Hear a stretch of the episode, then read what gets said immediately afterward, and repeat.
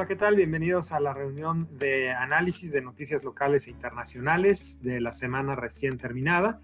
Y bueno, una semana con noticias mucho más políticas que económicas. En todo caso, desde la parte económica, probablemente lo más relevante en Estados Unidos es que Biden anuncia que estará enviando al Congreso, una vez que tome posición, em, pues un, un, plan de estímulos pues superior al que anteriormente se había estado hablando, donde ahora la parte más relevante es que eh, los cheques directos a personas desempleadas serían por 1.400 dólares en lugar de los 600 dólares de los que se había hablado hasta hace algunas semanas. Esto básicamente es un estímulo de 1.9 trillones de, dólares. Y en ese sentido, bueno, pues el mercado está muy atento a ver que pueda el Congreso aprobar eh, este, este apoyo. Fuera de eso, pues obviamente las noticias siguen muy enfocadas al cambio de mandato y a los últimos días de, Trump, eh, con esta posibilidad de verlo entrar a un eh, tema de juicio político.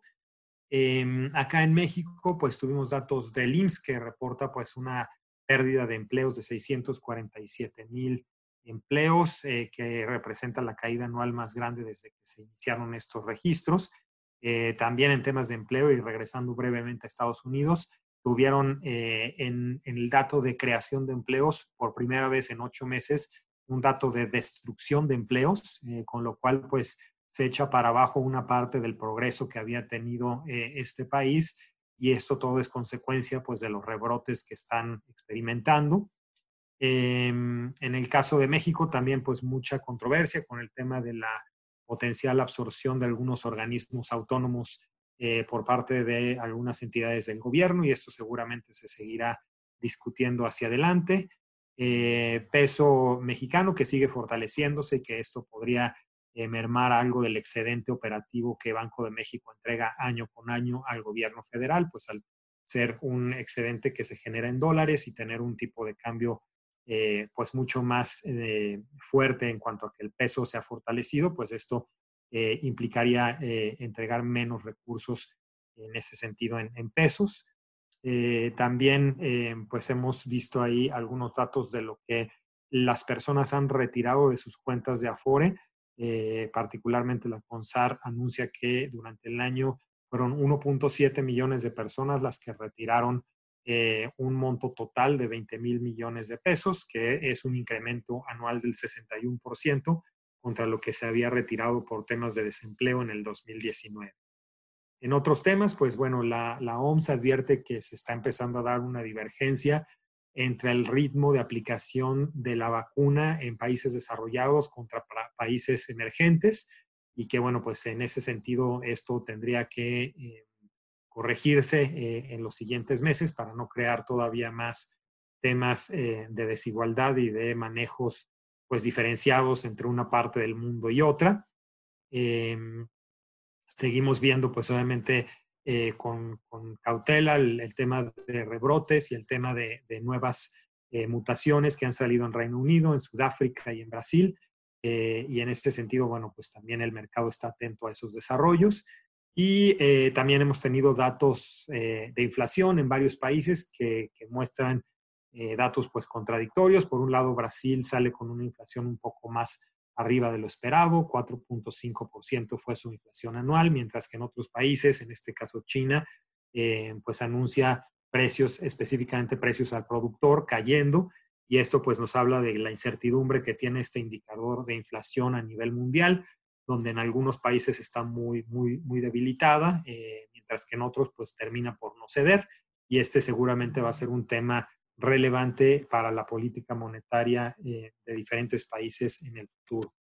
En términos de mercados, pues después de haber visto unos mercados muy eufóricos en la primera semana de 2021, ya esta semana pues vimos algo de toma de utilidades, el S&P cae 1.48%, Acá el mercado está pues muy atento, además de los temas de estímulos de los que ya hablamos, a que empiecen ya en los siguientes días los reportes ya anuales de las diferentes empresas que cotizan en la bolsa y, bueno, pues en ese sentido va a ser importante ver eh, qué sorpresas, ya sean negativas o positivas, nos van eh, brindando estos reportes. En el caso de México, también una toma de utilidades de 1.79%, eh, después de que varias acciones han tenido unos eh, rallies muy importantes, particularmente nombres como Cemex, que tan solo pues, en estas tres primeras semanas del año lleva un avance del 23%. Eh, con esto el rendimiento acumulado del IPC en lo que va del año es del 4.14%. Europa también con algo de toma de utilidades, cerrando con una disminución del 1.25% en lo que es el Eurostock 50. Y finalmente, la única región con eh, utilidades, con plusvalías, es eh, Asia. El MSCI Asia sigue rompiendo récords. Varias de las economías asiáticas siguen eh, rompiendo récords de sus bolsas locales y es así que el MSCI Asia sube 0.50% en esta semana. En la parte de divisas, pues lo que comentábamos, un peso que sigue fortaleciéndose, aunque no ha salido del rango que, le establecimos hace algunos meses, entre 19.50 y 20.50, se ha seguido comportando ahí. Esta semana un poco más hacia la parte baja del rango, en 19.78. Eh, el euro sí finalmente rompe un rango ahí que había establecido desde hace algunos meses de 1.22, se cotiza un poquito ya más abajo, en 1.2082, perdiendo algo de la fortaleza que había eh, tomado pues en los últimos meses. Y en la parte de deuda, pues unas tasas que siguen a la baja, sobre todo en la parte de corto plazo, los CETES de 28 días en su última subasta salen en 4.19, eh, pues tratando de digerir un poco que es muy probable que en el mes de febrero veamos una baja adicional de Banco de México y es así que la tasa de 28 días se coloca en 4.19, mientras que el resto de la curva pues tiene eh, en la parte más larga también algo de disminuciones, aunque muy eh, menores, de hecho 4 o 3 puntos base de disminución